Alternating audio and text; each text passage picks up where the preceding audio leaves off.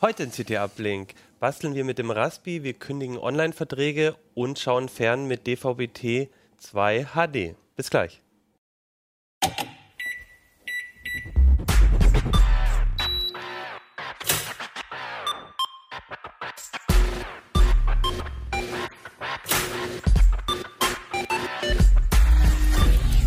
CT Uplink. Hey, herzlich willkommen bei CT Uplink. Mein Name ist Achim Bartschok. Wir haben heute wieder die CT Nummer 6, die war ja schon letztes, letzte Woche das Thema, aber wir haben uns die besonders spannenden Themen für diese Woche aufgehoben, nämlich den Raspi ähm, DVB-T2, da tut sich ja einiges und ähm, Online-Verträge, über diese Themen rede ich heute mit Nikolas Mekler aus der Rechtsabteilung. Sven Hansen, Software und Medien. Und Mirko Dölle. Ja, schön, dass ihr alle da seid. Nikolas, du bist zum ersten Mal da. Du bist Ja, quasi. Danke für die Einladung. Ja. Ich freue mich. Ihr ehrt mich. Ja, du bist ja quasi äh, unser, einer unserer Rechtsanwälte. Wir haben ja schon den Jörg Heidrich da gehabt, unseren Justiziar. Den kennt man hier schon, genau. Genau. Ja. Also neben meiner Tätigkeit als Rechtsanwalt schreibe ich aber auch ab und zu mal gerne Artikel für die CT und so geschehen. Deswegen Genau, du hast mit, mit Holger zusammen was geschrieben über Online-Verträge. Da reden wir auch gleich drüber. Ich würde aber zuerst, weil ich glaube, das ist auch so ein Thema, wo ähm, unsere bastelfreundigen Zuschauer immer ähm, gespannt sind, äh, mit Mirko über die Raspi-Projekte reden. Mirko, ihr habt zum, ich glaube zum zweiten oder zum dritten Mal haben wir mal wieder ein paar Projekte uns angeguckt, zusammengestellt und in die CT gebracht. Genau.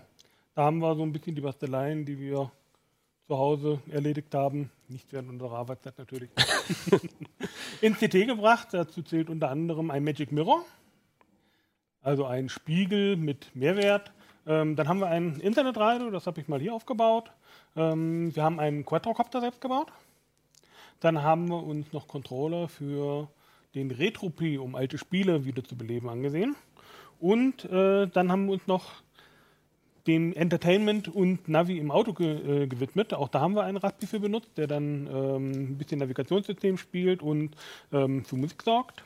Und zum Schluss haben wir dann noch eine Netzdrossel beschrieben, wie man also die eigene Netzwerkverbindung ein bisschen einbremst. Das kann sehr gewünscht sein, etwa wenn man ausprobieren will, was denn die neueste App so tut, wenn man keine gute Internetverbindung mehr hat. Ja, und dafür habt ihr eigentlich ähm, verschiedene Raspi-Modelle ja auch genommen. Genau, also wir haben zum Beispiel äh, Recycling betrieben bei der Netzwerkbremse. Da habe ich einen äh, alten Raspberry 1 verwendet, der eigentlich auf den Schrott gewandert wäre. Ähm, den habe ich dafür wiederbelebt. Der hat ja sowieso Netzwerk. Der hat noch eine zweite Netzwerkkarte bekommen und hat dann quasi die Clients, die dahinter hingen, als NAT-Router bedient und äh, entsprechend eingebremst, sodass also die äh, Leute, die dahinter saßen, dann nicht mehr die äh, DSL-Verbindung sich, äh, durchsetzen konnten, einfach weil sie nur noch eine kleine Bandbreite bekommen haben. Das Ganze lässt sich auch ohne weiteres mit WLAN machen. Wenn man jetzt irgendwie eine App auf dem Handy ausprobieren will, was denn passiert, wenn die mal schlechtes Internet hat oder ähm, Latenzen hat oder aber auch einfach Paketverluste, ob das dann alles noch so spielt, wie man das denn gern hätte. Und das lässt sich schön mit so einem alten Raspi simulieren. Der kann dann zum Beispiel für eine Package Loss von 20 oder 30 Prozent sorgen. Ähm, auch dann mal gesammelt, dass die hintereinander auftritt. Das kann man alles angeben. Und da kann man schöne Sachen mit ausprobieren. Kann man es auch schneller machen? Nein, den Turbolader hat der Raspi leider noch nicht eingebaut. Mist. Dafür müssten wir ihn doch ein bisschen arg mehr übertakten. Das finde ich ganz schön, dass ihr bei den Projekten, auch bei den anderen Artikeln, fand ich immer so ein bisschen drauf geachtet habt. Ähm, bei, bei mir ist es auch so. Ich habe mir halt dann irgendwann mal jetzt ein, zum Beispiel ein Zero noch geholt oder ähm, einfach nochmal geupgradet sozusagen. Genau. Und dann liegt halt der alte Raspi noch rum und mit dem macht man dann eigentlich nichts Richtig. mehr. Und ähm, ihr habt eigentlich bei denen immer wieder mal geguckt, auch kann man das vielleicht auch noch mit einem Einser oder einem Zweier machen, so dass man vielleicht nicht immer gleich sich eine neu, ähm, einen zweiten neuen kaufen kann, sondern eben ein Projekt Genau, hat. weil wo- viele ja. haben ja auch, genau wie du, das Upgrade gemacht, als dann der Dreier Mhm. rauskam mit WLAN und dem besseren Prozessor, haben sie den einsam mal in Rente geschickt. Viele haben das schon beim Zweier gemacht, weil da ja schon der Vierkern-Prozessor da Mhm. drin war. Ähm, aber spätestens beim Dreier haben wirklich viele darüber nachgedacht, hm, besorge ich mir doch mal einen neuen. Und ähm, haben dann tatsächlich die Älteren in Rente geschickt und die liegen halt jetzt dann irgendwo in Schubladen rum oder werden eben weggeschmissen, weil keiner mehr äh, eine Verwendung für hat. Aber für so kleine Sachen äh, funktionieren die prima und ja, man spart sich im Prinzip die Anschaffungskosten, weil man ihn ja eh rumliegen hat.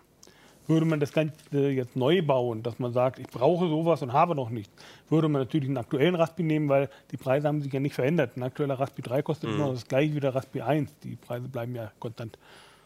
Ja, aber das, ich meine, da, da genau, da geht es ja einfach darum, man hat einfach zu Hause schon ein paar rumliegen Genau. und ähm, dann guckt dem man noch dann eine sinnvolle Verwendung zu führen. Das geht auch mit dem ähm, Magic Mirror zum Beispiel. Da könnte man einen Raspi 2 Mhm. problemlos verwenden.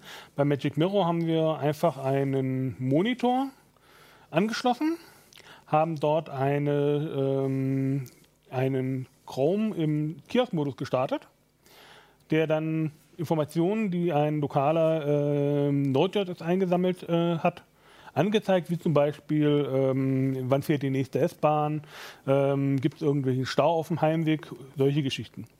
Das Ganze lässt sich schön hinter einem äh, Bilderrahmen verstecken. Und dieser Bilderrahmen bekommt dann einfach eine äh, Spiegelfolie. Und diese Spo äh, Spiegelfolie ist halbtransparent. Das ist also wie im, wie im Kino oder wie man es im Fernsehen kennt, von diesen Verhörspiegeln, ein äh, halbdurchlässiger Spiegel, sodass man den Monitor hinter dem Spiegel erkennen kann. Und wenn eben irgendwas hell ist, auch das Helle dann sieht, also die Schrift sieht, dass das angezeigt wird. Schwarz spiegelt jedoch. Das heißt, man hat also einen Spiegel, wo dann irgendwo die Uhrzeit steht, wo dann das Wetter steht, wo dann die Fahrzeiten stehen und so weiter. Ist eine ganz praktische Lösung, kann man sich zum Beispiel in den Flur hängen. Dazu passend gibt es dann auch einen Infrarot-Bewegungsmelder, weil wenn das Ding den ganzen Tag und die ganze Nacht läuft, ähm, gerade auch mit einem, wenn man noch einen alten Monitor irgendwo, auch um Recycling zu betreiben, dafür verwendet, die verbrauchen dann doch ein bisschen mehr Strom. Und dann ist es natürlich gut, wenn, das, ähm, wenn der Monitor sich erst einschaltet, wenn sich was in der Nähe tut. Also sprich Bewegungsmelder in, die, in den Flur gehängt. Und dann, wenn jemand in den Flur tritt, dann geht dann der Monitor an und äh, zeigt dann auf dem Spiegel das, was man sehen möchte. Ja, ich fand das total spannend. Ich, hab, ähm, ich konnte mir das auch gar nicht so richtig vorstellen. Und erst als Peter hat ähm, da mit tra- hat das ge gemacht und Peter Siering, der auch schon ein paar Mal in der Sendung war, und hat ihn mal mitgebracht. Und ich fand das total beeindruckend. Also es ist ja wie so, ähm, ich weiß nicht, ich, ich kannte das von den Taxis. Die Taxis, die haben ja im Rückspiegel manchmal die Anzeige, wie viel Geld es kostet. Genau. Und, und das fand ich total beeindruckend. Also ich habe mir auch gleich gedacht, das, ich habe ich hab so einen Spiegel mit Holz Ja. im Bad und eigentlich wäre das total super im Bad. Ja, ich gehe genau. morgens äh, Zähne putzen und sehe dann eingeblendet, es sieht super futuristisch halt auch aus. richtig. Ähm, und kriegt dann angezeigt, äh, irgendwie die, vielleicht auch SMS oder irgendwas, weiß ich nicht, aber zumindest die, die aktuellen News. Genau. Und das kann auch dann wirklich nur bei Bedarf oder auch erst bei Bedarf eingeblendet werden. Das heißt, man sieht im Normalfall wirklich ein großes Spiegelbild, wo dann eben nur oben in der Ecke vielleicht die Sonnensymbole sind fürs Wetter oder die Uhrzeit oder was auch immer. Und dann, wenn eben eine dringende Nachricht kommt oder was auch immer, dann halt groß in der Mitte ähm, Reaktion erforderlich oder auch äh, Servermonitoring, wenn da irgendein Server ausfällt, dann gleich die Warnung einblenden, ähm, okay, ähm, ein bisschen ausmehren im Bad, ähm, du bist gebraucht.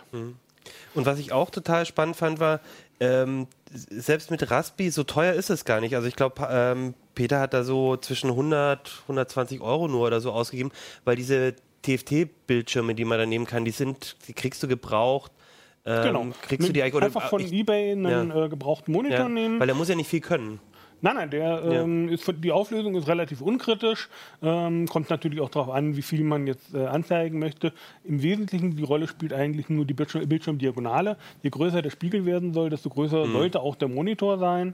Ähm, hat auch den Hintergrund, man könnte jetzt den Monitor, das machen auch viele, nur hinter einem Teil des Spiegels verstecken. Da gibt es aber das Problem, dass der Monitor ja hintergrundbeleuchtet ist und das Schwarz auf so einem TFT-Monitor nicht wirklich schwarz ist. Da müsste man einen äh, OLED-Monitor zum Beispiel verwenden. Da wäre dann schwarz auch wirklich schwarz. Und dann würde sich das auch genauso spiegeln wie auf schwarzem Passepartout, was man ja dahin hängen muss, wo kein Monitor mehr ist. Ja. Weil sonst sieht man sofort, welcher man Teil sofort der, der sieht man Monitor. sofort, ah, da ist der Monitor Ja. hinter und da ist eben äh, dann das Passepartout, da spiegelt es besser. Ein großer äh, Spar, großes Sparpotenzial bieten auch die Spiegelfolien bzw. die Spiegel selbst. Wenn man so einen halbdurchlässigen Spiegel äh, kaufen möchte, fertig vom Glaser, ähm, die gibt es da, äh, wird man arm bei, ähm, die kosten dreistellige Beträge. Ähm, daher fährt man wirklich mit einer Spiegelfolie, die man dann auch selbst aufbringt, besser.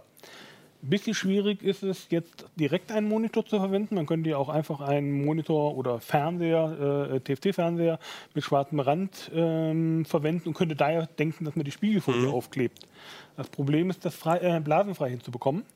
Die Spiegelfolie muss eigentlich schwimmend verklebt werden. Das heißt, man äh, sprüht den Monitor erst ein mit einer Seifenlösung, legt dann die Folie auf und drückt sie mit einem Ragel, drückt man dann äh, die Seifenlösung raus, damit dann der Kleber auf der Oberfläche haftet. In dem Fall dann auf, einem, ähm, auf dem Glas von dem TFT. Das Problem ist, dass man bei der Gelegenheit das Seifenwasser in das TFT hineindrückt. okay.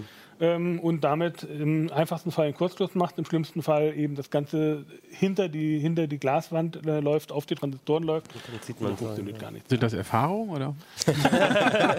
du kennst dich so gut aus. Ja, ihr habt, ich Das glaube, wollen wir jetzt nicht weiter vertiefen. also ich, ihr habt da viel Passiert. ausprobiert. Das fand ich auch ganz gut. Peter hat auch so, ein- so, ein, so ein Bild mit reingebracht in Sag den mal das Artikel. Detailbild. Ähm, kriegen wir jetzt, glaube ich, wir können mal ausprobieren, ob man das jetzt sieht. Wir haben es nicht vorbereitet, aber guck mal. Also man sieht hier, dass wir halt vier verschiedene, äh, ich glaube, Folien und Glas, äh, Genau. teures Glas Normalen genommen. Spiegel, Ja. ähm, den vom Glaser, die Variante und zwei Folien. Ja. Und da hat man, dann sieht man aber auch schön, das reicht eigentlich aus, so eine relativ günstige Lösung. Äh, man muss dann gar nicht, gar nicht die teuren wählen. Ähm, ja, und hier, und das fand ich eben auch gut, ähm, ähm, Peter hat sich nämlich genau dann auch geguckt, welchen Raspi, ne, da, also da mindestens ein Raspi 2 ähm, und hat nochmal so ein paar Tipps gegeben, wie man es mit dem Raspi 1 zumindest ein paar Sachen hinbekommt und so. Das fand ich immer schön, dass ihr das dann immer nochmal mit berücksichtigt habt. Wo ist denn das Problem für den Raspi 1? Also Bitte? ich meine, wo ist denn das Problem für den Raspi 1? Das ist jetzt ein Webbrowser, wo Text angezeigt wird, ne? Oder warum? Ähm, weiß ich jetzt gar nicht genau, was da das Problem Ich war. schätze die grafische Oberfläche und der ähm, Ach so, weil dieses, Chrome äh, könnte, könnte die Schwierigkeit Mirror-Projekt im dass Prinzip dann der auch. Speicher ein bisschen ausgeht, weil der hatte ja nur 512 MB. Genau, Peter hatte eine Lösung, dass der, ähm, äh, ähm, ähm, der Teil dann auf einem Linux-Server läuft und der Spiegel dann nur noch ähm, sich das dort abholt. Ah, Dann okay. geht es auch mit dem Raspberry 1, aber dann wird es halt nochmal komplizierter. Äh, Ähm, genau, aber Genau, sich, der äh, Node.js-Server muss ja auch noch Genau. auf, dem, auf dem Raspberry laufen. Genau, das Der mit braucht noch ein Node.js. bisschen- Noch ein bisschen Mhm. ähm, Rechenleistung und Speicher vor allem braucht er. Ja, dann hatten Ja. wir noch das im äh, Auto, Raspberry fürs Auto. Mhm. Ähm, da ging es darum, das ist mehr Proof of Concept ähm, und auch noch äh, ziemlich in der Entwicklung befindlich. Da ging es darum, das Autoradio durch einen Raspberry zu ersetzen mit einem Taktdisplay, ähm, einen eigenen äh, Radio ähm, und auch eine Anbindung zum Beispiel an die Fahrzeugelektronik über OBD und natürlich ein Navi einbauen. Ähm, das mit dem Navi war jetzt nicht so die, das beste Ergebnis. Ähm, dem immer zu, dem blind zu folgen, sollte man nicht unbedingt überlegen. Es könnte sein, dass man sich an Orten wiederfindet, die man nicht so gewünscht hat. Ähm, aber auch da besteht noch durchaus Potenzial. Ähm, das muss noch weiterentwickelt werden. Ähm, ist aber durchaus eine Sache, die man sich schon mal ansehen kann. Für den Einbau ins Auto muss man sich überlegen, ob man das jetzt in der Konfiguration tatsächlich durchführen möchte. also ein bisschen auch ein bisschen mehr Aufwand. Genau, das ist dann Und, deutlich äh, aufwendiger. Es muss ja auch irgendwie im Auto untergebracht werden. Die Stromversorgung ist ein Problem. Da braucht man dann zum Beispiel auch die äh, Pi-USV, ähm, die nicht mehr unbegrenzt auf dem Markt verfügbar ist, weil äh, der Pi muss nach dem Runterfahren ausgeschaltet werden, damit der ähm, vom, von der Bauspannung getrennt werden, ähm, damit die Autobatterie nicht leer genug wird. Denn ein Raspberry, der sich runterfährt, der zieht immer noch so hm, bis zu ähm, einem halben Watt, ein Watt, äh, je nachdem. Und das ist auf Dauer zu viel. Ja. Wenn ich da also mein Auto eine Woche lang stehen lasse, rührt sich da nichts mehr. Ähm, deswegen braucht man da etwas, was den Raspberry definitiv, ausschaltet. Und das macht zum Beispiel die Pi-USV. Und dann kann man den Raspberry auch an die äh, Klemme von der Zündung hängen. Das heißt, der fährt dann hoch, wenn man ähm, startet und ähm, fährt runter, sobald man äh, die Zündung ausmacht. Wobei das ein bisschen verzögert ist. Der Raspberry läuft dann in der Zwischenzeit über einen äh, Lithium-Akku ähm, damit er dann den Shutdown äh, vernünftig hinbekommt. Okay. Und wenn man dann auch wieder einschaltet, bevor er runtergefahren ist, macht er auch einfach weiter. Das heißt, dann fährt er gar nicht komplett runter, sondern dann äh, macht er einfach weiter, Okay. sodass man also auch einfach mal Motor abgewirkt, macht aus, wieder an, dass dann nicht der Raspberry sofort neu startet. Oder wenn du so eine Start-Stopp-Elektronik hast im Auto. Ne? Das könnte sein, dass das an der Ampel zu lange dauert, dass er dann schon runtergefahren ist. Da muss man sich dann was anderes überlegen. Motor laufen lassen. Das ist wahrscheinlich auch dann von, äh, von Auto, Fahrzeug zu Fahrzeug, Richtig. auch welche Schächte du da hast und so, muss man sich dann doch mal ein sehr individuelles Projekt auch bei am modernen Ende. Fahrzeugen schwierig, weil man da ja keine Radiodienschächte mehr hat. Mhm. Heute ist ja das Autoradio in aller Regel schon irgendwie ins Cockpit so integriert, dass man es nur mit dem Brecheisen noch rausbekommt, weswegen dann auch Navi-Die genau dieses tun. ähm, Teil des Problems. Das ist halt schwierig, dann das da nachzurüsten. Okay. Was wir noch hatten, war dann die ähm, Drohne, der äh, Quadrocopter auf Basis des Raspberry Zero. Das ist so, dass, ähm, auch da haben wir mal noch einen anderen Raspberry gemacht. Genau, schließt den mal an. Ähm, fliegen können wir ihn hier drin nicht. Dafür steht einfach zu viel teures Equipment um uns rum, in Form von Kameras und, und äh, Lampen. Aber wir können mal eben den äh, Flight Controller den Selbsttest machen lassen. In dem Fall ist ein ähm, Flight Controller ähm, direkt mit den Motortreibern, mit den Motorreglern verbunden, die jetzt die vier einzelnen Rotoren steuern. Ähm, der Gyro ist auch auf dem Flight Controller. Der Raspi besorgt eigentlich nur noch die Datenverbindung. Das heißt, man steuert dieses Gerät, diesen Quadrocopter mit dem Smartphone, äh, baut mit dem Smartphone eine WLAN-Verbindung zum Raspberry Zero auf. Dafür hat er den USB-Stick, der da oben drauf ganz gut zu sehen ist, den WLAN-Sticks. Und steuert dann, genau, steuert dann über eine ähm, Flight-Up, steuert man dann den Quadrocopter an und kann dann die einzelnen, ähm, kann dann über quasi Touchscreen die äh, Knüppelbewegung machen und kann ihn dann darüber fliegen. Und hier ist mal, also, ne, man, der Zero, der, der sonst technisch jetzt nicht mehr kann als, als die anderen Raspis, hier braucht man ihn genau deswegen, weil er so klein und kompakt ist. Ne? Wenn man, ich weiß nicht, man sieht das hier, glaube ich, nicht so gut, aber der ist halt wirklich nur noch hier so relativ schmal drin und äh, ähm, dadurch kann man halt die Drohne auch so kompakt bauen. Das würde man mit dem normalen ähm, Raspi dann gar nicht schaffen. Genau, der normale Raspi wäre also noch sehr viel größer und würde auch mehr Strom brauchen. Darunter sind noch Akkus dann? Oder was ist da noch alles drin? Bitte? Darunter sind noch Akkus? Da ist ein er Akkuschacht, den haben wir jetzt nicht drin. Mit, Genau. dem er, mit dem er da fliegt. Der wird dann unten drunter gemacht und mit dem Gummi oder mit dem Klettband festgezogen, damit er nicht unterwegs verloren geht. Ähm, die Drohne hat noch eine, noch, noch eine Besonderheit, die ist gedruckt. Die ist also auf einem äh, 3D-Drucker ausgedruckt worden, auf einer Art Mechabot. Das hat den großen Vorteil, dass wenn man mal was falsch macht und äh, das Gerät ungespitzt in den Boden versenkt, dann auch für die Ersatzteile selbst sorgen kann, weil man sich dann zum Beispiel hier ähm, die äh, Füße selbst drucken kann aus seinem eigenen äh, 3D-Drucker. Gut, es geht nicht in fünf Minuten, das dauert dann mitunter schon ein paar Stunden, bis man da fertig ist, gerade für die größeren Gehäuseteile. Ähm, aber man kann sich eben selbst helfen. Das Einzige, was man sich jetzt nicht drucken kann, sind die Rotorblätter. Die sollte man sich dann doch vielleicht in größeren Stückzahlen schon mal hinlegen, dass wenn man irgendwo aneckt, man äh, dann das Rotorblatt we äh, wechseln kann. Aber ansonsten der Rest des ähm, Quadrocopters ist größtenteils selbst gedruckt. Die Motoren sind nicht selbst gedruckt natürlich, die Flight Controller, die äh, Motorregler sind nicht selbst gedruckt. Ähm, aber alles, was Gehäuse angeht, äh, auch was tragende Komponenten angeht, ist alles aus dem 3D-Drucker. Das heißt, schmeißt man das Ding hin, geht was kaputt, muss man ein paar Stunden warten, aber man muss es eben nicht irgendwo bestellen.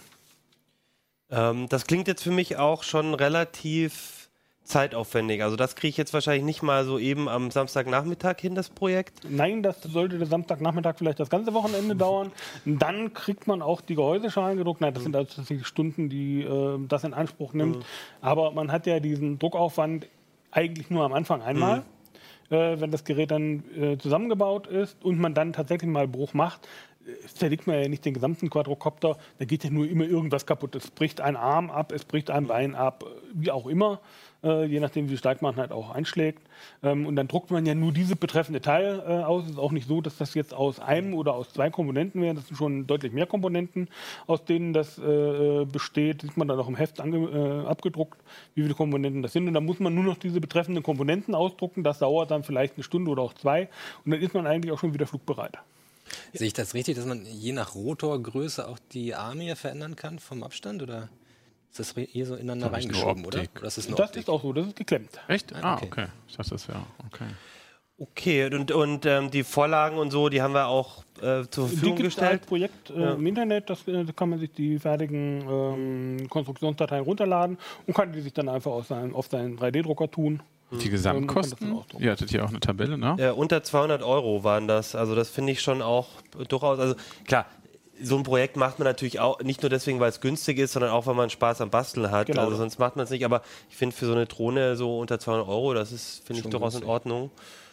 Und ähm, wie ist es mit den anderen Projekten? Muss man da, gibt es da welche, die, wo man ein bisschen mehr Zeit einräumen muss oder welche, die ein bisschen schneller gehen, so zum Einstieg sozusagen? Also diese Autogeschichte war schon relativ aufwendig, äh, weil man da eben tatsächlich ein eigenes Auto aus, äh, anpassen muss. Hier beim 3D-Drucker ist halt der Zeitaufwand für den Druck ähm, und auch für den Aufbau, da muss man auch ein bisschen fummeln ähm, relativ hoch. Ansonsten sind die Projekte der Magic Mirror, ähm, lässt sich gut innerhalb weniger Tage abarbeiten. Da ist im Wesentlichen die Knackpunkte, ähm, das, fertige, das richtige Ausgangsmaterial zu finden, also Monitore, äh, Bilderrahmen, den man bekleben kann. Eventuell muss man auch, weil das trägt ja entsprechend dick auf, wenn ein Monitor hintermontiert wird, muss man noch einen neuen Rahmen drumherum bauen. Ähm, man muss die Spiegelfolie verkleben. Ähm, muss den Monitor dann aufmachen, weil der muss ja von seinem Gehäuse befreit werden, zumindest an der Front, damit das Display möglichst dicht auf dem, auf dem Glas aufliegt. Das dauert dann auch schon mal so ein paar Tage, ist aber überschaubar. Das kann man an einem Wochenende oder spätestens zwei Wochenenden eigentlich alles umsetzen. Was schneller umzusetzen geht, weil es besteht aus seitigen Komponenten, ist zum Beispiel unser Internetradio, was wir auch noch mitgebracht haben. Ähm, das haben wir in ein Standard Raspberry Pi Gehäuse für Touchscreen gesetzt. Ähm, und das wird auch über Touchscreen entsprechend bedient und ja, bucht sich ins WLAN ein und spielt dann eben Radio über den jetzt nicht angeschlossenen Lautsprecher, dass der uns hier nicht stört, ähm, Musik ab. Die Besonderheit daran ist, dass, dieser, äh, dass dieses Radio komplett selbst entwickelt ist. Also auch das Frontend ist äh, selbst entwickelt worden von dem Co-Autoren Thomas Koch von dem Artikel. Ähm, und das dient uns auch als Aufhänger, noch als Lehrprogramm für die nächste Ausgabe. Da werden wir nämlich zeigen, wie man mit Python solche grafische Oberflächen selbst machen. Wir ah. werden auch zeigen, wie diese Oberfläche aufgebaut ist und wie man letzten Endes dann auch Anpassungen daran vornehmen kann oder selber sich seine eigenen Anwendungen schreibt, sodass man also auf einem Raspberry Pi ein, äh, eine Appliance bauen kann, also ein Gerät bauen kann, was einen speziellen Aufgabenzweck hat und nicht mehr einen mit einer Textkonsole begrüßt. Das Schöne ist ja auch an dem Projekt dann, was du halt sagst mit dem Anpassungsfähigen, man kann ja auch bei der Hardware ein bisschen gucken. Also du hast jetzt hier so ein Standardgehäuse, aber man kann sich natürlich auch überlegen, da irgendwie ein schön, auch ein schönes Holzgehäuse nochmal selber genau, zu bauen der, oder irgendwas. Der ursprüngliche Prototyp, das war dann tatsächlich ein mhm. Holzgehäuse, ein offenes Holzgehäuse, bestehend aus einer Front, wo dann auch der Lautsprecher eingelassen mhm. war ähm, und noch einem Gerätefuß, mhm. damit er steht. Man kann das natürlich auch geschlossen bauen, das ist für die Bassentfaltung ein bisschen besser, dann kommen die Bässe ein bisschen besser raus. Äh, da ist aber jeder frei, dass die Front von dem Holzgehäuse, die haben wir auch zum Download gestellt. Das heißt, wer mhm. einen CNC-Fräser hat oder auch einen 3D-Drucker hat, äh, kann sich auch das zu Hause selbst fertigen. Ähm, man kann das auch, wenn man das jetzt zum Beispiel mit LibreCut öffnet, kann man sich das auch ausdrucken auf seinem eigenen Drucker und kann dann zum Beispiel mit einer Oberfräse hergehen und kann dann einfach die Konturen von dem Display, von dem Touchscreen-Display, der hier, äh, das hier eingebaut ist in dem Gehäuse, ähm, nachfräsen, indem man einfach den Ausdruck aufklebt, die mhm, Konturen nachfräst ja. und dann kann man den, das äh, Touchscreen-Display da drin auch versenken. Ja, schön. Ja, schön. Das heißt, viele Wochenendprojekte sozusagen für die, für die Leser. Ihr genau. habt ja dann jeweils immer so ein paar Seiten im Heft auch und ähm, äh, dann online in der Regel, wenn es das gibt, eben die Anleitungen, genau. Vorlagen. Wenn es Fragen gibt, einfach und, natürlich auch bei uns dann im Forum genau. posten äh, oder in den Kommentaren posten mhm. oder per E-Mail. Helfen wir dann auch gerne weiter, wenn was schief gehen sollte. Okay, ja, sehr schön. Viel, viel zum Basteln. Ähm, Ganz anderes Thema ähm, ist jetzt eben deins mit den Online-Laufzeitverträgen. Dröge Theorie. Ja, das, das klingt immer so dröge, angewendet. aber ist praktisch ja immer total ähm, ähm, spannend, weil es jeden betrifft. Ja. Ähm, es geht um Kündigung von Verträgen. Genau. Da hat sich ein bisschen rechtlich was geändert in letzter Zeit und das habt ihr euch nochmal genauer angeguckt. Genau, im Prinzip ist es so eine Art Folgeartikel. Also Holger Bleich, mit dem ich den zusammen geschrieben habe, der hat im August letzten Jahres äh, Webhoster getestet und hat dafür unter fremden Namen über einen Testkäufer halt diverse Verträge abgeschlossen äh, bei Hosting-Anbietern. Und jetzt hatten wir diese Verträge halt noch an der Backe. und jetzt war die Frage, gut, dann äh, machen wir doch das mal zum Thema, wie gut, wie einfach kommt man aus diesen Verträgen wieder raus? Genauso einfach, wie man sie mit wenigen Klicks online schließen konnte. Oder gibt es da Hürden? Und das Interessante war in dem Fall, äh, dass sich zwischenzeitlich auch die Gesetzeslage da geändert hat. Und zwar im Oktober vergangenen Jahres gab es eine Änderung im AGB-Recht. Also im BGB gibt es so einen äh, Unterabschnitt, der die allgemeinen Geschäftsbedingungen regelt. Ähm, da gibt es verschiedene äh, Paragraphen, die dann äh, Klauseln äh, mit und ohne Wertungsmöglichkeit regeln. Wir haben uns die Klausel bezüglich der ähm, Form einer Kündigung mal genauer angeschaut. Die wurde nämlich geändert. Ähm, mittlerweile ist es so, dass äh, Kündigungen von Verträgen ähm, per Textform ähm, vollzogen werden können. Ähm, ursprünglich war es so, dass auch Schriftform zulässig war. Vielleicht erkläre ich kurz, was da der Unterschied Ja, ist. genau. Also, Für mich klingt das erstmal ähm, gleich. Schriftform ist etwas, eine Urkunde, die du mit äh, deiner Namensunterschrift unterzeichnen musst. Ähm, Textform hingegen reicht im Prinzip, wenn die auf einem ähm, Datenträger dauerhaft gespeichert werden kann. Ähm, da brauchst du keine Unterschrift, sondern nur die Namensnennung. Also klassisch wäre zum Beispiel eine E-Mail, erfüllt die Textform. Ich habe den Text und unterschreibe einfach über Tastatur mit meinem Namen. Also das heißt, weil ich, also ich kenne das ganz viel von Verträgen, dass ich dann, also jetzt, egal ob ich die, wo ich die geschlossen habe, dass ich halt erst, dass ich per Fax oder per Post ähm, was schicken muss. Ne? Es ist immer alles super einfach abzuschließen, aber wenn ich es dann kündigen will, dann muss ich einen Brief ausdrucken, unterschreiben und dann irgendwo hinfaxen oder, oder per Post, also möglichst schwierig. Und das ist jetzt anders, sagst du? Genau, also weil das, das ist die. Schriftform. Und Das wär- Textform heißt, Ja, wobei äh, Fax wäre auch schon keine Schriftform mehr. Oh, okay. Also Fax ist auch Textform, weil es Okay. einfach eine Kopie der Urkunde ist, die man halt elektronisch Okay. übermittelt. Ähm, das ist wirklich ordinär der Brief. Aber Das ganz, also ganz oft reicht eine E-Mail eigentlich nicht bisher. Also ich kenne das ganz oft, dass wenn du eine E-Mail Genau. irgendwo hinschreibst, dann sagen die, Also- nee, bitte mit Unterschrift. Und die Veränderung ist jetzt, reicht auch eine E-Mail. Genau. Grundsätzlich. Grundsätzlich. Das ist jetzt auch nicht nur bezogen auf, auf Online-Verträge. Äh, das gilt im Prinzip für alle Verträge, denen allgemeine Geschäftsbedingungen zugrunde liegen zwischen einem Unternehmer und einem Verbraucher. Also im B2B-Bereich ist das wieder ein bisschen was anderes. Also wir haben hier Verbraucherverträge. Ähm, und allgemeine Geschäftsbedingungen kennt ja jeder, das typische Kleingedruckte. Das sind also für eine Vielfa Vielzahl von äh, Verträgen vorgefertigte Vertragsbedingungen, die halt der Unternehmer dem Verbraucher einfach aufdiktiert, ohne dass er da irgendwas dran ändern kann. Wenn die wirksam in den Vertrag mit einbezogen wurden, also der Vertragspartner davon Kenntnis nehmen konnte und darin auch eingewilligt hat, dann sind sie grundsätzlich erstmal wirksam, es sei denn, einzelne Klauseln verstoßen halt gegen AGB-Recht. Und ein Verstoß wäre es jetzt seit Oktober letzten Jahres, wenn da drin steht, die Kündigung bedarf der Schriftform.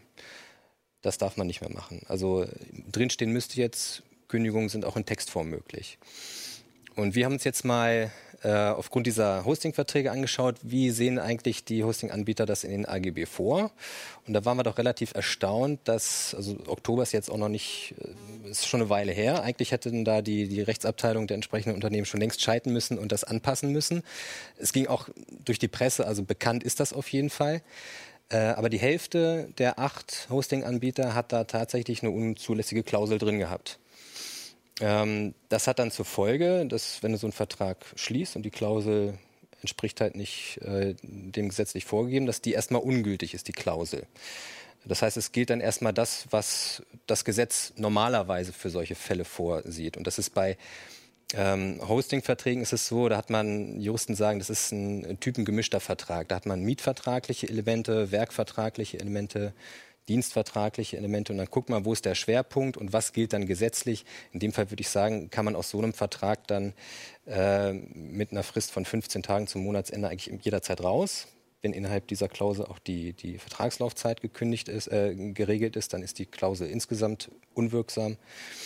Und dann geht Und ich kann halt auch dann, selbst wenn da drin steht, per Schriftform halt per E-Mail kündigen. Das heißt, wenn ich da einfach eine E-Mail hinschreibe und die sagen mir, nö, aber in unserem AGB steht, du musst uns was schicken, dann sage ich, ja, nö, hat sich geändert. Siehe, Siehe fällt mir Oktober letzten Jahres. Genau. Wir haben das auch Siehe genau so CT. gemacht, diesen Fall. Also wir haben es drauf ankommen lassen, haben uns einen Anbieter rausgeguckt, äh, der halt noch so eine unzulässige Klausel drin hatte. Nur Kündigung per Schriftform zulässig. Und haben dann einfach mal äh, per E-Mail gekündigt. Und dann kam natürlich prompt zurück, nein, können wir so nicht akzeptieren, bitte kündigen Sie schriftlich. Dann haben die gesagt, haben wir gesagt so, ja, schauen Sie mal hier, ich habe doch eine Gesetzesänderung. Dann haben die berechtigterweise gesagt, ja, Moment mal, diese Gesetzesänderung, die gilt ja erst seit Oktober letzten Jahres. Ihr habt den Vertrag aber im August geschlossen. Das heißt, da gilt noch altes Recht und ihr müsst schriftlich kündigen. Und das, das haben stimmt die auch noch eigentlich so. recht gehabt. Aber äh, bevor diese Gesetzesänderung in Kraft getreten ist, hat sich der BGH auch schon mit dieser ganzen Thematik auseinandersetzen müssen. Ähm, der hatte, das war, ähm, da ging es um eine Dating-Plattform, die halt in ihren AGB auch eine entsprechende Klausel hatte, nur Schriftformkündigung. Hat der BGH aber gesagt, bei einem Vertrag, wo A, die, der Vertragsschluss ausschließlich online, also digital zustande kommt und auch die ganze Leistungserfüllung online erfolgt, ist es völlig ungerechtfertigt, wenn jetzt dem äh, Verbraucher hier die Hürde der Schriftform auferlegt werden muss, wo er doch den ganzen Rest online machen konnte. Er hat gesagt, das geht nicht, die Klausel ist ungültig. Also war Rechtsprechung und in dem Fall haben wir gesagt, so, okay, guck doch mal hier. Also der BGH hat das doch aber auch schon vorher gesagt. Er kam dann zurück, ja, okay, aber das galt ja nur für eine Dating-Plattform. Also wir sind ja Hosting-Anbieter, für uns geht das nicht. Das ist natürlich kompletter Quatsch. Also äh, das ist natürlich allgemeingültig, was der BGH sagt. Ne? Also die Korrespondenz läuft noch? Äh, die, wir haben das dann aufgelöst. Also wir haben dann gesagt, äh, hier, wir sind CT, äh, nehmen Sie mal bitte Stellung. Wir haben dann auch gesagt, ja, tut uns leid und das war hier, Personal war nicht geschult und wir nehmen das jetzt als Anlass, um das sofort umzusetzen und natürlich akzeptieren wir jetzt Ihre Kündigung. Was mich ein bisschen enttäuscht hat, Sie haben es tatsächlich nicht umgesetzt, weil in den AGB steht Stand heute noch so drin. Okay. Ne? Und das birgt natürlich auch eine Gefahr, also sowohl für den Hosting-Anbieter, das heißt auch für den Hosting-Anbieter birgt es zwei Gefahren, nämlich äh, A, Verbraucherverbände, ähm, die können jetzt abmahnen. Und äh, wir haben den äh, Ronny Jahn von der Verbraucherzentrale Bundesverband nochmal um eine Einschätzung gebeten. Ich hatte gesagt, hier, schau dir mal die und die Klauseln an. Ich halte die für rechtswidrig. Siehst du das genauso? Er, ja, Konsens. Das heißt, der hat die jetzt auf dem Radar. Und wenn die jetzt weiterhin diese Klauseln da drin haben, dann müssen sie sich nicht wundern, wenn jetzt demnächst eine Abmahnung kommt von der Verbraucherzentrale oder von einem Mitbewerber, weil äh, das ist, verstößt auch gegen Wettbewerbsrecht. Ne? Wenn du so eine Klausel drin hast, ein Mitbewerber kann genauso du jetzt abmahnen. Genau, da verdienen sich die Abmahnanwälte wieder einen goldenen Zahn. Wobei, also die, äh, die Hosting-Anbieter, ich glaube nicht, dass die sich gegenseitig jetzt abmahnen. Äh, weil naja, wenn du das so machst, du findest bei dem anderen dann definitiv auch irgendwas unzulässig. Das, glaub, Aber das finde ich ganz spa spannend. Das möchte ich jetzt noch einmal, äh, noch mal klarstellen, weil das finde ich jetzt ganz interessant. Ab dem ab Oktober, wenn du einen Vertrag ab jetzt oder seit Oktober gemacht hast, dann kannst du immer sagen, ey, Rechtsprechung, brauchen wir überhaupt nicht drüber diskutieren. Es steht im es, Gesetz. Es steht jetzt. im Gesetz. Genau. Wenn es vorher du einen Vertrag gemacht hast, kannst, kannst du immer noch argumentieren, hey, ich habe bei euch online mit einem Klick, mit zwei Klicks irgendwie diesen Vertrag gemacht. Das war alles digital. Ich habe nie mit euch einen Brief gewechselt. Da gibt es ein BGH-Urteil. Kann ich, also sorry, genau. da können wir auch rechtlich miteinander zusammenkommen. Mhm. Das ist aber nicht rechtlich, also da, da gibt es keinen, keinen Gesetzesparagraphen, aber es gibt eine Rechtsprechung, die, die Rechtsprechung sagt, an, da, da würde ich wahrscheinlich auch Recht bekommen. Ja, an der Rechtsprechung genau. orientieren sich ja auch die mhm. Gerichte. Ne? Also die höchste ja, instanzliche okay. Rechtsprechung muss da schon berücksichtigt das werden. Gilt, da muss ich aber natürlich aufpassen, wenn ich natürlich den Vertrag auch irgendwo in Schriftform, wenn ich in den Telekom-Laden genau, gegangen bin oder sonst was, zulässig, dann kann es sein, dass nicht. Aber ab, auch, auch jetzt, wenn ich, ähm, ab, wenn ich jetzt irgendwo, wenn ich jetzt im Telekom-Laden gehe, einen Vertrag abschließe, wenn ich irgendwas mache, ähm, was nicht irgendwelche Urkunden eher fordert, wie, äh, was ich, wenn ich jetzt ein Land kaufe oder so, dann genau, ist wahrscheinlich also nochmal anders. eh äh, notarielle ja. Beurkundung notwendig. Genau. Dann bedarf klar. oder ist es auch möglich, die, die Schriftform dann für mhm. die Kündigung verlangen, zu verlangen, klar. Aber, aber, aber selbst wenn ich, Verträge, genau, aber selbst wenn ich jetzt, wenn ich jetzt, ähm, sage mal, ich mache einen Handyvertrag, da gehe ich in den Laden, mache per Schriftform, kann ich trotzdem per E-Mail kündigen oder genau. gilt per es E-Mail, per Fax ja. oder du kannst theoretisch auch per SMS kündigen. Wenn die so einen Kanal anbieten als Kundenservice, dann kannst du eine SMS schreiben, musst auch halt mal drauf achten. über den Kundenservice. Bitte? Auch ganz einfach über den Kundenservice.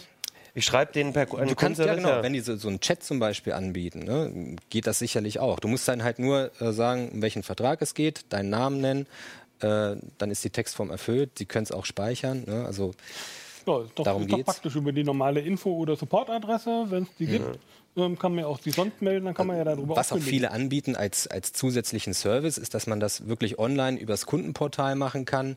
Ähm, da wird man dann durch den Kündigungsprozess durchgeführt. Ähm, nur was sie nicht machen dürfen, was wir aber auch in den AGB gefunden haben, ist, dass sie die Kündigungsmöglichkeit nur auf dieses Online-Portal beschränken. Das ist wieder eine unzulässige Beschränkung, das ist, geht halt nicht. Also da muss ich mich erst wieder anmelden, muss ich gucken, ja. welche Zugangsdaten hatte ich da. Ja. Oder du hast gerade kein Internet die Kündigung verfügbar. Ne? versteckt, ne? unter welchem unter, unter, unter, unter Paragraphen und so weiter. Mhm. Das ist natürlich viel einfacher, eine E-Mail an Support zu schreiben. Hallo, liebe Leute, mein Vertrag Nummer sowieso läuft aus am sowieso, kündige ich hiermit. Das ist genau. dann natürlich sehr viel einfacher. Das Doofe an der E-Mail ist aber natürlich, was ist denn, wenn die sagen, ja, haben wir nicht gekriegt? Das ist in der Tat ein bisschen blöd. Also ähm, wichtig ist, das ist bei einer Kündigung, muss ich vielleicht nochmal auflösen, ähm, es geht darum, dass der, die Kündigung zugegangen ist. Man muss die nicht bestätigt bekommen, man muss aber im Zweifelsfall als derjenige, der kündigt, beweisen, dass mein Vertragspartner, dass er die bekommen hat. Ähm, das kann ich bei einer E-Mail nicht so toll machen. Äh, da können sie immer sagen, habe ich nicht bekommen. Es sei denn, man äh, verlangt eine Lesebestätigung zum Beispiel. Deswegen empfehlen wir auch, wir haben da so einen Musterkündigungsbrief auch mit äh, beigefügt, äh, dass man gerade wenn es so darum geht, es geht so gegen Fristende, dass man sich die Kündigung immer noch bestätigen lässt. Das ist zwar nicht notwendig, aber dann hat man die Sicherheit, ist dies zumindest zugegangen. Wenn man ganz sicher sein will, ähm, per Fax äh, kriegt man so einen Faxbericht. Mhm. Ähm, ist aber gerichtlich auch, gilt nur als Anscheinsbeweis. Wenn man auf Nummer sicher gehen möchte, dann sollte man wirklich per Einschreiben mit Rückschein äh, kündigen.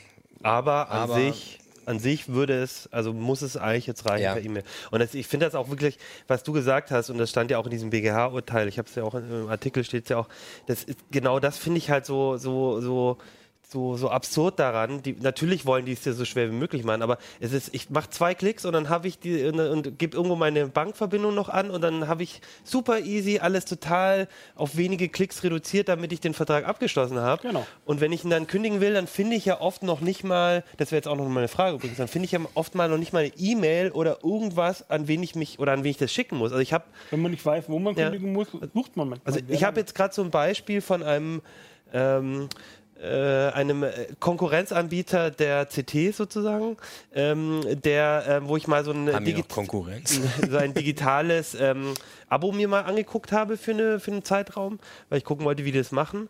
Und ähm, das war auch alles super einfach ähm, angemeldet. Und dann habe ich das mal versucht zu kündigen. Und du findest noch nicht mal, ich habe noch nicht mal die Adresse gefunden, an denen ich was Schriftliches schicken kann. Ne? Mhm. Ja, das ist schwach. Und, ähm, also am besten immer im Impressum nachschauen. Also ja. ein Impressum muss ja jeder Anbieter haben. Ja, ja, da aber steht die ja, Geschäftsadresse drin. Genau, und da kann ich es natürlich hinschicken. Aber das ist ja dann eigentlich nicht der, da wo sie sagen, da sollen die äh, Kündigungen Sie dürfen schicken. gar nicht sagen, wo die Kündigung hin soll. Also ah, wenn okay. Sie eine Geschäftsadresse haben, dann ist das auf jeden Fall die erste Adresse, die ich wählen würde. Also das dürfen die zum Beispiel auch nicht machen, dass sie sagen, wir beschränken den Zugang der Kündigung auf die und die E-Mail-Adresse oder die und die Faxnummer oder nur an die Geschäftsführung oder sonst wie. Darf nur an die Ulme 9 zwischen 10 und 6 Uhr morgens äh, genau. werden. naja, wir lachen darüber, aber es gibt ja echt, da gibt ja, so Tricks, wo du denkst, so, hey, die Leute irgendwie noch ja. zu halten. Zumal es ja auch üblicherweise so ist, die, äh, der Vertrag verlängert sich dann ja automatisch, wenn er nicht gekündigt wird. Und er verlängert sich nicht etwa um eine Woche, um vier Wochen oder um drei Monate. Nein, er verlängert sich ja üblicherweise gleich um ein ganzes Jahr. Ja, wobei das auch im AGB-Recht so geregelt ist. Mhm. Ne? Also Vertragslaufzeiten.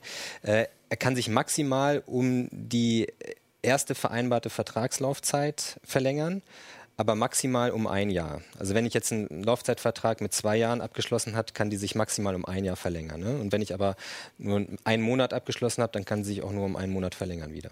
Das war nicht ganz witzig. Also ich, äh, das war mir gar nicht so klar, wie, wie, stark das geregelt ist. Aber man wundert sich ja immer, warum so viele Verträge immer zwei Jahre gehen und sich im automatischen Jahr verlängern. Das ist genau, das die, ist genau das Maximum, das ist genau das ja. Maximum genau. was, was wir rechtlich dürfen. Das, das heißt, ja, man kann keinen, also wenn man so ein Handyvertrag oder irgendwas macht, der darf nicht drei Jahre genau, gehen. Das, ja. Also das ist nicht, weil alle sich darauf geeinigt haben auf zwei Jahre, sondern weil es eine gesetzliche das Regelung gibt. Das macht Sinn im, ja. im, Sinne des Verbraucherschutzes. Ja. Hältst du denn diese, äh, so abschließend noch, hältst du das jetzt, wie das jetzt geregelt ist, für ähm, kundenfreundlich oder fehlt dir da immer noch irgendwas? Nee, also das ist auch eine ganz einfache Regelung, irgendwie, mhm. die eigentlich auch schon viel früher hätte eingeführt werden müssen. Äh, absolut verbraucherfreundlich und dringend notwendig gewesen dass da Klarheit geschaffen wird jetzt. Hm. Okay, gut. Also das heißt, heute äh, jetzt am Wochenende mal schön die ganzen alten Verträge, Verträge endlich mal. Ja. Gleich Kalendereinträge ja. ein, äh, anlegen, die einen dann warnen, wann Vertragsende ist, genau. wenn man dann wieder kündigen muss. Mhm. Gibt es ja auch Online-Dienste, die ich sowas sagen, anbieten. Sagen, Dienstleister bauen das alles. Und ähm, äh, das, äh, das, da fällt mir doch noch eine Frage ein, wenn ich jetzt merke, ich kriege da ein Problem mit dem Anbieter, ähm, dann wende ich mich am besten an Verbraucherschützer oder so. Verbraucherzentrale, ja. die wären auch so meine erste Anlaufstelle. Ja, Ansonsten das heißt, halt zum Rechtsanwalt gehen. Also ja. will man aber vielleicht nicht gleich als alle einzustreichen. Ja, aber will man vielleicht nicht gleich als allererstes, aber vielleicht mal in die Verbraucherzentrale also halt, schreiben. Wenn, wenn äh, die dann so eine Kündigung ablehnen, haben die ja zumindest erstmal eingestanden, dass sie die Kündigung erhalten haben und das reicht ja. Also mehr muss ich ja gar nicht nachweisen. In dem Moment, wo sie sagen, ey, so geht's nicht, kannst du sagen, ja, super eingegangen. Genau. Ihr habt ja bewiesen, Dankeschön. Im Zweifelsfall wird die Verbraucherzentrale sicherlich auch eine Einschätzung geben können, ob es jetzt ein Teil des Geschäftsmodells quasi ist. Na, es gibt ja auch durchaus welche, die das halt eben verfeinern irgendwie und die Leute so in längere Verträge locken oder ob es halt wirklich irgendwie durchgerutscht Naja, und ist. wenn, ne? wie gesagt, also wenn die Verbraucherzentralen da erstmal Wind von kriegen, die können jetzt abmahnen. Das ist kein Problem. Ne? Also da haben die auch eine Handhabe. Ja, das ist doch mal eine schöne Nachricht bei den ganzen ähm, ähm, schlimmen Meldungen immer, alles wird schlimmer und die Frühling. Verbraucher immer weniger und äh, Also Datenschutz und so Sicht, an äh, der gesehen Stelle. ja eine gute Nachricht, Ja. ja. Ja, Frühling, genau. Eine schlimme Nachricht. Am 29. März wird äh, Fernsehen abgeschaltet. Nee, nicht ganz. ja, der Artikel äh, heißt ja TV-Frühling, das genau. klingt jetzt nicht so nach Ja. dem Winter. Sven, du hast, genau, du hast zusammen mit ähm, Nico, der auch schon öfters in der Sendung war, und ich glaube Ulrike war noch dabei und, nee, ihr drei, glaube ich, war das. Ja, ne? Andrea Trinkweiler auch noch, Ah, Andrea unsere Trinkweiler. Kollegin in Traunstein. Genau, wir haben, genau, die hat noch äh, auch einen Artikel geschrieben, ähm, euch mit dem Thema DVB-T auseinandergesetzt. Vielleicht, ähm, ja, also DVB-T 2 HD kommt jetzt in Deutschland ähm, und vor allem, was das Entscheidende daran ist, ähm, wer DVB-T-Empfänger hat, oder also DVB-T ist immer das mit den Antennen, irgendwie Fernsehen mit Antennen. Genau, mit der Stummelantenne. Genau. Das kann passieren, dass du ab dem 29. März nicht mehr gucken kannst. Ja, eben, das sind halt irgendwie zwei Nachrichten. Ne? Das eine ist Genau. halt irgendwie der Frühling, irgendwie, da kommt neue, neues Fernsehen ähm, in einer Auflösung, die tatsächlich so noch nie über den Ether gegangen ist, in Full HD, in einer tollen Qualität. Und äh, die schlechte Nachricht dahinter ist halt irgendwie, das alte wird abgeschaltet. Und dieses Mal auch ziemlich rigoros. Also wir hatten ja schon mal so eine Umstellung vom Analog-TV damals noch auf äh, DVB-T, halt die erste Stufe der Digitalisierung. Damals äh, gab es lange Diskussionen über den sogenannten Simulcast, also quasi wie lange parallel beide Sachen ausgestrahlt werden sollten. Damals waren das noch so na, ein oder zwei Jahre, glaube ich, sogar in manchen Bereichen. Ähm, dieses Mal hat man sich dann doch ein bisschen für den rigoroseren Weg entschieden. Also innerhalb von ein paar Wochen, nachdem DVB-T 2 HD aufgeschaltet wird, wird das andere einfach abgeschaltet. Das heißt, von jetzt ab auf gleich wird es tatsächlich äh, einige TV-Geräte geben, die dann halt nichts mehr empfangen können und einige Set-Top-Boxen, die dann halt wirklich nur noch äh, ja, äh, emotionalen Wert haben oder sofort entsorgt werden sollten. Und bevor jetzt alle panisch irgendwie losrennen und äh, Die Receiver aus schreien, dem Fenster werfen. genau, äh, müssen wir nochmal erklären, DVB-T ist natürlich nur eine, das vorsichtshalber nochmal, also nur eine der Genau, verschiedenen... DVB. Du hast ja gesagt, wir fangen ganz von vorne Ja. kurz an, irgendwie Digital Video ja. Broadcasting, also eigentlich digitales äh, Übertragen von Video Mhm. ist halt äh, immer noch ein, ein Broadcast-Format von einer Sendestation Mhm. aus zu vielen anderen. Da gibt es halt drei Wege, einmal über Satellit, einmal über Kabel und einmal eben das über, über Antenne, also wirklich den guten alten Fernsehturm, der noch in mancher Stadt äh, rumsteht, manchmal mehr oder weniger genutzt oder man kann zumindest noch eine Tüte Pommes da oben essen. Ähm, äh, Cable ist halt äh, das C, SAT äh, ist S2 momentan auch, der Satellit, und nun halt T2 für terrestrisch, äh, also eben alles, was man mit der Antenne empfangen kann. Das heißt, wenn ich den Stecker ähm, irgendwo in der Wohnung dran habe und DVB-C-Receiver habe, ist, kann mir das erstmal alles egal sein? Da kann mir das vollkommen egal sein. Oder wenn ich so eine Satelliten- Kabelempfang, genau, wenn ich so ein rundes in der Gartenlaube, dann kann es mir auch egal sein. Genau, dann tangiert mir das wieder. wenn ich- Wobei man muss auch sagen, viele Leute haben gerade diesen terrestrischen Empfangsweg immer noch als Zweitweg genutzt, Mhm. ne? weil selbst wenn du einen Kabelanschluss hast, dann liegt der klassischerweise im Wohnzimmer und Mhm. wenn die Wohnung ein bisschen neuer ist, vielleicht nochmal im Schlafzimmer oder so, weil schon jemand mitgedacht hat. Ähm, aber selten dann überall da, wo man ihn braucht. Und viele haben sich dann einfach da ein Zweit- oder Drittgerät irgendwo hingestellt. Das hat dann so einen DVB-T-Empfänger gehabt und dann kann man halt Weil- irgendwie auch gucken. Weil die auch recht günstig sind. Und Man Ja. braucht ja dann auch bei Kabel zusätzliche Entschlüsselungskarten, wenn man dann ähm, das, äh, das Fernsehsignal im äh, Schlafzimmer auch noch sehen will. Nein. Also äh, Kabel Schlafzimmer. gerade nicht, äh, weil da haben wir die Situation, ne, da war die Grundverschlüsselung der Privaten war mal drin und die wurde aber Genau. rechtlich gekippt. Das heißt, die, das Privatfernsehen im Kabel ist frei empfangbar. Die in, in SD-Qualität, da muss man dann Genau, unterscheiden. HD, ne? äh, in genau, aber man HD kann es noch, also für das Kabel gilt im Prinzip noch auch, was für den Satelliten gilt. Äh, Da, da gibt es noch ein Free TV, was unverschlüsselt ausgestrahlt wird. Die öffentlich-rechtlichen sowieso, die sind immer außen vor, die machen grundsätzlich unverschlüsselt. Das bleibt auch weiter so. Aber die Privatsender, die äh, suchen halt auch nach Alternativen, äh, Geld zu verdienen, abseits von der klassischen Fernsehwerbung. Und da ist es beim Kabel und bei Satelliten so, da gibt es immer noch das in Standardqualität umsonst. Wenn ich bessere Qualität haben will, dann muss ich dafür bezahlen. Okay. Und bei DVB-T2 HD ist es nun erstmal so, dass die Privaten komplett in diese sogenannte Grundverschlüsselung gehen. Das heißt, ohne so eine Entschlüsselungshardware in irgendeiner Form kann ich das nicht mehr empfangen. Das heißt, wenn ich jetzt DVB-T habe, mhm. sei es weil ich als Drittgerät oder so benutze mhm. oder weil es halt wirklich mein einziger Fernseher ist, weil ich kein ja. Kabel habe, kein Satellit, dann ähm, habe ich als Grundversorgung die öffentlich-rechtlichen.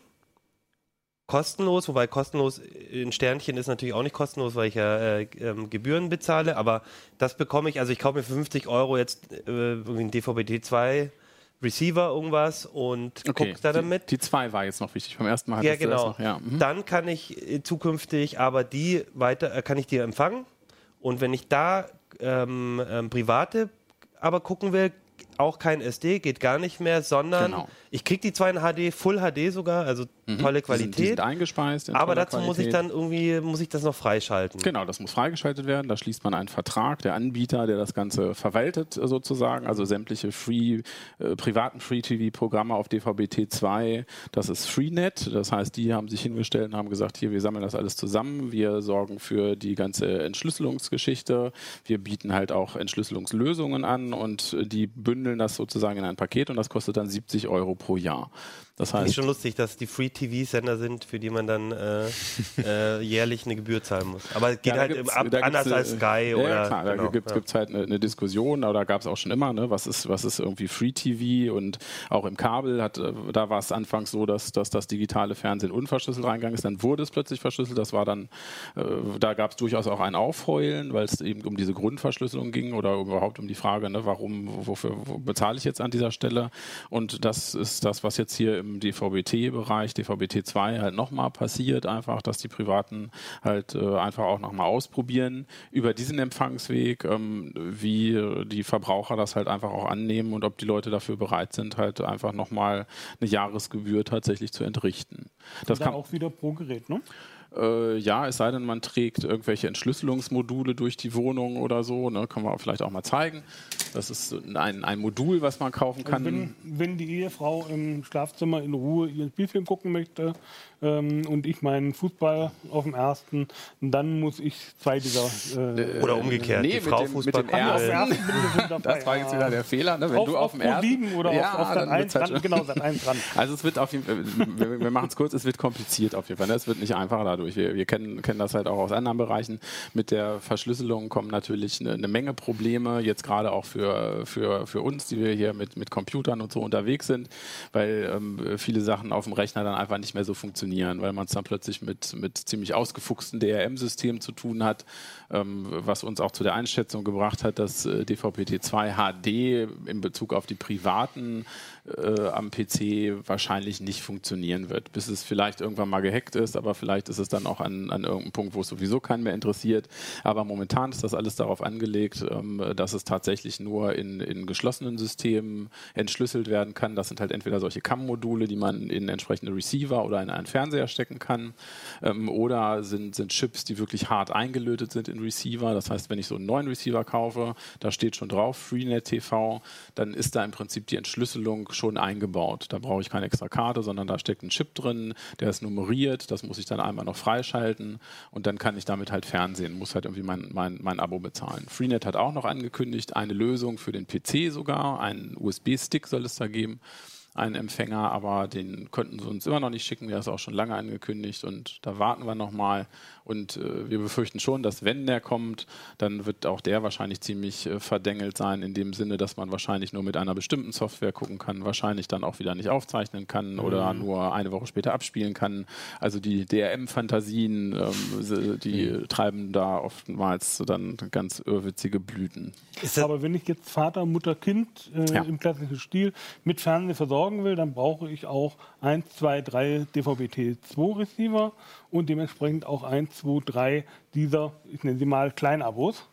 Die dann äh, dreimal 70 Euro. Ja, ja, das ist dann so. dann Ja, ja, nochmal das, äh, zu den äh, ähm, Fernsehgebühren, die ich ja sowieso bezahle für die öffentlich-rechtlichen, dann nochmal 210 Euro im Jahr extra bezahle dafür, dass dann jeder in seinem Zimmer Fernsehen gucken kann. Ja, die Wobei- Kinder dürfen nur Arte gucken. sagen, ja, meinen, meinen Kindern würde ich Kika. das, genau, die müssen sich mit Kika dann halt irgendwie begnügen. Dann habe hab ich schon mal irgendwie 210 Euro gespart. Ja, aber nein, das ist in der Tat so. Aber ich glaube, so weit ist es an der Stelle jetzt auch, auch gar nicht gedacht. Man muss natürlich auch äh, fairerweise sagen, dieser Empfangsweg äh, äh, terrestrisch überhaupt ähm, fristet schon Nischendasein. Ne? Also wir haben in Deutschland momentan so die Situation, dass wir 50-50 äh, Sat-Kabel haben. Äh, Also, also wir haben ungefähr 8 Prozent in, in dem terrestrischen Bereich und, und was übrig bleibt, teilt sich halt ungefähr hälftig zwischen Kabel und Satellit. Das heißt, die Zuschauerschaft, die dahinter sitzt, ist schon so die kleinste, die man momentan eigentlich, eigentlich haben kann. Auch so IPTV habe ich verkauft, jetzt bevor ich gesteinigt werde. Ähm, Telekom vor allen Dingen IPTV, die spielt auch noch äh, eine, eine Rolle, aber Löwenanteil ist nach wie vor Kabel, Satellit für Deutschland. Es sind trotzdem noch, also wenn ich mir hier eure Genau, Grafik angucke, sind es trotzdem 3,4 Millionen Haushalte, die terrestrisch auch haben. Also es ist ja jetzt auch nicht, wir reden hier nicht von einer kleinen Das ist Gruppe nicht von Leuten. niemand, sondern, nein, ja. aber das ist sozusagen äh, fast so der, der, der kleinste Verbreitungsweg, auf dem man genau Mhm. diesen Test halt mal fahren kann, nämlich einfach zu schauen, wie, wie weit kommen wir denn Ah, damit okay, einfach, ne? Das kann heißt, man, ist wenn, ja ich, klar. wenn, ich, wenn ich sowas mit einem Kabel mal machen würde, dann würde mir wahrscheinlich das halbe System um Ja, die das, wird ja, Ohren... das wird ja aktuell versucht. Die wollen ja versuchen, dass sie ab 2018 diese äh, Grundaussendungen dann fallen lassen können.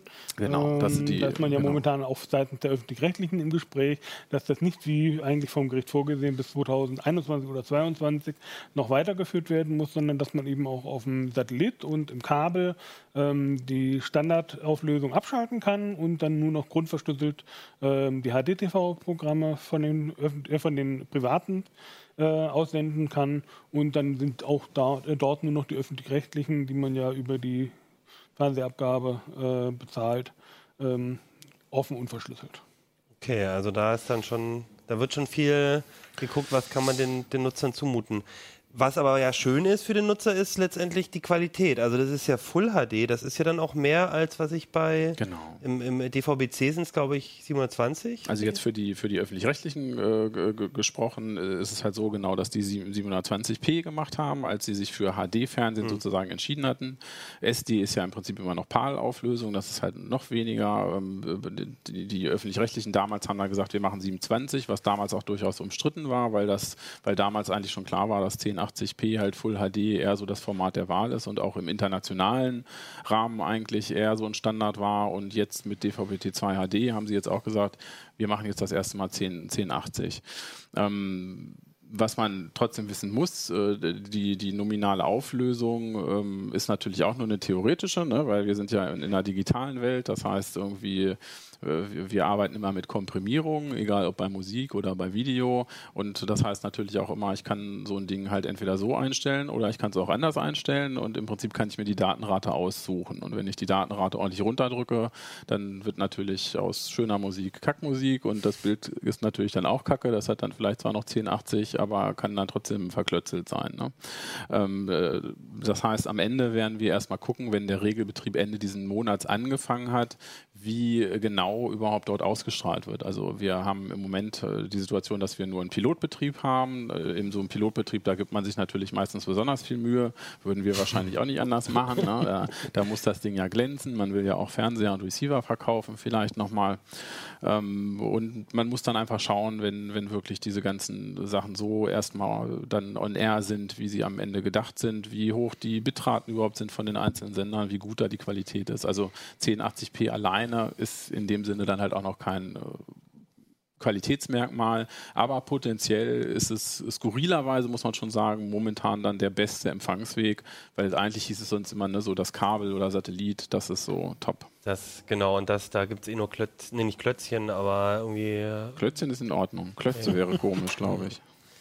Ja, ähm, wir kennen das Problem sehr gut mit dem, äh, mit dem Komprimieren, weil je länger die Sendung wird, desto mehr müssen wir komprimieren. Und damit die heute nicht zu lange wird, ne, Johannes? Ähm, äh, Würde ich sagen, sind wir da auch ähm, heute jetzt am Ende, haben wir auch viel, viel über die Themen gesprochen. Was mich noch interessieren würde, ist, äh, weil tatsächlich, also mir ging es auch so, wir hatten im Vorfeld auch geredet, wer guckt bei uns überhaupt noch fern und wer auf welchen Empfangswegen. Und ich glaube, bei uns war eigentlich niemand da. Ähm, oder ich weiß nicht, Mirko, hast du DVB-T auch tatsächlich? Bei dir im Hatte Einsatz? ich als zusätzlichen Verbreitungsweg, Mhm. weil es sehr praktisch, wenn es mal äh, stürmt und regnet und die Schüssel dann äh, irgendwann unter Wasser steht. Also das Wasser steht dann zwischen Schüssel und Satelliten in Form von Wolken. Ähm, dann hat man mit DVB-T tatsächlich noch einen zweiten Empfangsweg, aber tatsächlich aktiv genutzt. Genau. Also ich hatte auch meine, äh, meine Freundin hat auch zu Hause noch ähm, und die hat es noch nicht mal gemerkt, weil ja da der Fernseher so selten an ist, weil die halt doch dann meistens über, über, über äh, Mediatheken oder so gucken. Aber das würde mich halt nochmal interessieren. Also gibt es bei euch irgendwie ähm, da draußen Leute, die äh, DVB-T verwenden, die jetzt gerade irgendwie vielleicht, vielleicht auch einen Receiver gekauft haben? Das würde mich auf jeden Fall interessieren. Ähm, dann schreibt uns doch mal. Ähm, und ähm, falls ihr irgendwelche coolen Raspberry-Projekte schon nachgebaut habt von unseren und welche Erfahrungen ihr damit gemacht habt oder vielleicht auch ganz andere noch habt, dann schickt ihr uns, weil wenn ihr ganz viele neue habt, dann machen wir einfach einen neuen Schwerpunkt draus. Ähm, es gab ein paar aus der letzten Sendung, gab es so ein paar Fragen auf Facebook und auf YouTube, ähm, ob wir nicht das Thema ähm, ähm, der WikiLeaks und der ähm, neuen Geschichten zur CIA ähm, machen könnten. Das war am Donnerstag in der Heise-Show Thema und da würde ich einfach sagen, da war nämlich Fabi, auch aus unserer CT-Uplink-Crew, war Fabi dort in der Heise-Show und hat ein bisschen was dazu erzählt und ich würde sagen, guckt einfach mal da. Wenn sich da jetzt noch mehr entwickelt in den nächsten Tagen, würde ich sagen, reden wir in der nächsten Sendung nochmal drüber und sonst guckt einfach Heise-Show. Ja, und dann würde ich sagen, schönes Wochenende, bastelt viel mit dem Raspi, guckt wenig fern äh, oder ein bisschen. DVB-T2 Aber wenn, HD. wenn dann in HD. Ähm, ja, geht ja noch nicht. HD. Doch, der Pilotbetrieb Ach, läuft ja schon. Pilotbetrieb läuft schon. Okay, super. Äh, genau, dann guckt einfach in HD. Und nächste Full Woche Full HD. Und in der nächsten Woche gibt es äh, eine neue CT, neue Themen. Und dann würde ich sagen, guckt einfach nächste Woche wieder rein. Bis dann. Ciao. Uplink.